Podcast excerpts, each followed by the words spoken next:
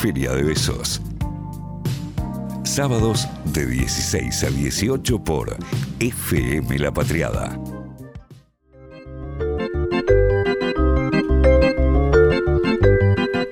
La coyuntura de esta semana es sobre el caso de Lucio Dupuy, el, el niño asesinado en La Pampa, del cual hoy está, tenía su madre y la pareja como principales sospechosas, pero eh, la idea es enfocarla desde dos perspectivas que estuve leyendo esta semana para entender un poco cómo se abordó periodísticamente y también por parte eh, de algunos partidos políticos, o sea, no solamente de eh, el periodismo. Sí, sí, sí, el tratamiento mediático. Sí, y hay una pata que eh, esto lo, lo leí Sí. en página 12 de la periodista Sonia Santoro, que se llama Lucio, el niño que sigue vulnerado tras su muerte, que aborda un poco cómo existió estos días una necesidad de las personas, por un lado, por conocer e indagar en los detalles de esta causa, y los medios también en reproducir incansablemente detalles que violan la privacidad de un menor. ¿Sí?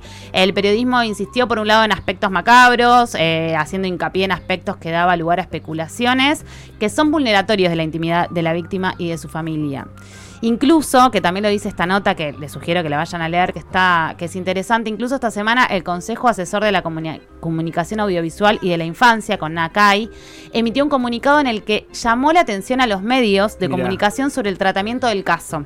Y decía lo siguiente, me parece muy importante. Ajá.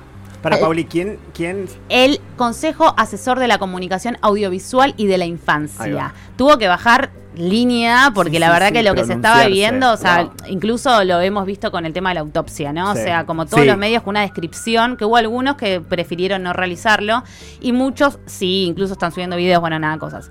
Eh, y lo que decía es el lo siguiente, el Mm. comunicado. El respeto a la memoria de la víctima, su dignidad, intimidad y la de su familia es lo primero que se pone en riesgo en estos casos y no puede ser soslayado. El derecho a informar y a estar informado se debe practicar sin vulnerar otros derechos individuales y colectivos. Y en el texto este que les estoy leyendo, en- eh, insisten en que es necesario que los periodistas se pregunten cuándo y cuánto contribuye lo que dicen al interés y el bienestar público. O sea, que lo que estás diciendo es necesario o es solamente un morbo en el cual nuevamente se está, eh, como dice el título de la nota, vulnerando a, a este, a, esto- a este niño. Sí. Sí, bueno, nada, me parecía por un, por un lado clave, ¿no? Esto, reflexionar cómo el periodismo estuvo compartiendo la información desde ese lugar eh, y me parece que es muy clara la nota y también eh, cómo lo profundiza. Otra que suma otra, que suma y aporta eh, una mirada a seguir pensando el tratamiento mediático sobre algunas notas que son tan sensibles, sobre algunos casos que son tan sensibles y que, y que tocan fibras, eh, nada, eso, o sea, que, que nos conmueven mucho por, por lo, lo terrible. Otra mirada y, y otra nota también que les vengo a recomendar que vayan a leer, que lo que hace también es esto, ¿no? O sea, profund- es contar Sí. cómo se abordó también y cómo profundizó en parte el abordaje mediático, el odio social hacia las lesbianas. Y hablo sobre la nota de Luri Sánchez, abogada y lesbiana, salió hace días nomás esta nota por cosecha roja y se titula Crimen de Lucio, cómo se construye el odio social hacia las lesbianas. La recomiendo muchísimo, léanla y aparte reproducir acá la lucidez de Luli es realmente muy difícil porque ella es muy clara. Eh, pero bueno, en resumen, eh, la invitación está hecha para que lean ambas, pero en resumen, esta última, la de Luli Sánchez, eh, aborda este, cómo este crimen aberrante permite invertir la figura del femicida, así lo dice, ¿no? Y justificar la discriminación y crímenes hacia lesbianas y la imagen, y como habrán visto, la imagen de ellas como feministas, odia hombres, y ahora todas las lesbianas son asesinas, ¿no? Claro que, que ella no lo, no lo plantea como una defensa hacia Magdalena y Abigail, que son las dos personas detenidas, sino para darle una vuelta y también eh, cómo esto, cómo este caso y cómo está siendo abordado genera este lesbodio, ¿no? Sí. Eh, y también ciertos estereotipos. Y retoma las frases que estuvieron circulando, cómo se estuvieron levantando los tweets de, de Abigail, eh, y cómo también esta, estas frases que hacían referencia a estas dos personas pone de relieve también la idea construida sobre las lesbianas en una situación tan delicada como esta, en la que un niño fue asesinado, de la manera que fue asesinado, se pone el foco en que ellas estaban en la marcha del orgullo, que usaban un pañuelo verde, los tweets que subían, y también ahí es como ellas feministas, ellas lesbianas y representando y encarnando a toda feminista y a toda lesbiana, ¿no? Una generalización que desde ya sirve, le sirve y es funcional a muchos discursos, a muchos discursos de odio y refuerza estos estereotipos, ¿no? Y ahora todo hombre héroe, toda madre y más si es lesbiana que denuncia, ¿no? Es para poner eh, en la lupa y no al revés. Y yo ahí lo que, lo que pensaba y un poco Sí. también lo dice ella es, bueno, o sea, qué atentes tenemos que estar para que aquellas madres y más aquellas madres lesbianas, por ejemplo, que denuncian a, los progenitores en casos de abusos que conocemos, ¿no? Eh, y que muchas veces abogan, bueno, el síndrome de alienación parental para justificarlo. Este tipo de, este tipo de abordajes y cómo lo están eh, tratando algunos medios eh, y también cómo la sociedad se lo apropia porque no sale de la nada, también refuerza un poco est- estos peligros, digamos, ¿no?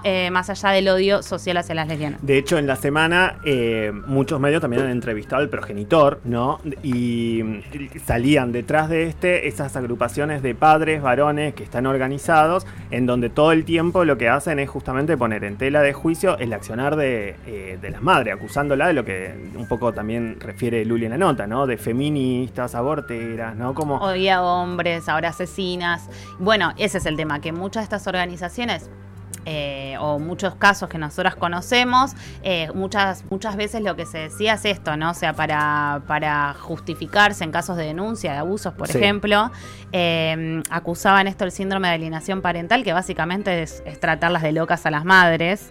Y, y nada, que hay que estar atentos también cómo o cuánto esto puede, puede reforzar todo eso, ¿no? Sí.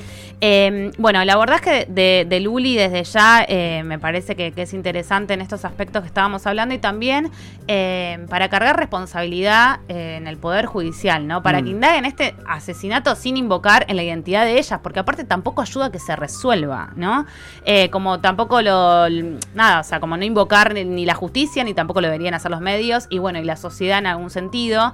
Hoy la atención política y judicial se está concentrando en estereotipos, ¿sí? Estos estereotipos que, que se están difundiendo a partir de estas representaciones y de las, represen- las representaciones sobre las lesbianas también desde esta invisibilización, porque en definitiva es lo que está sucediendo, ¿no? Sí. O sea, el, el morbo, el lesbodio, que no está colaborando tampoco en dilucidar eh, a los responsables, sino que terminan reforzando, ¿no? Desde este sesgo y nuevamente también por el odio, una mirada social hacia las lesbianas.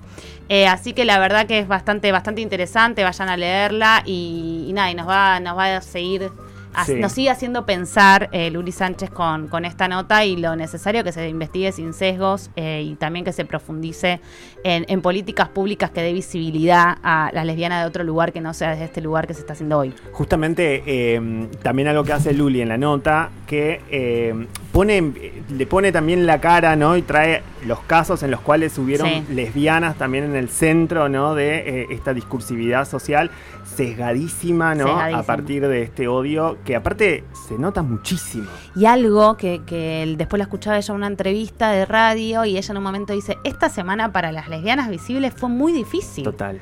O sea, porque fue una semana en la que la sociedad, eh, a partir de todo esto que se dice, y el morbo, porque están, ah, bueno, y eran lesbianas, y mira lo que subían, y aparte aborteras, y qué sé yo, y asesinan, Y drogadicta. y drogadictas, y un montón de cosas, y decía, fue muy difícil para, para las lesbianas habitar la calle esta semana.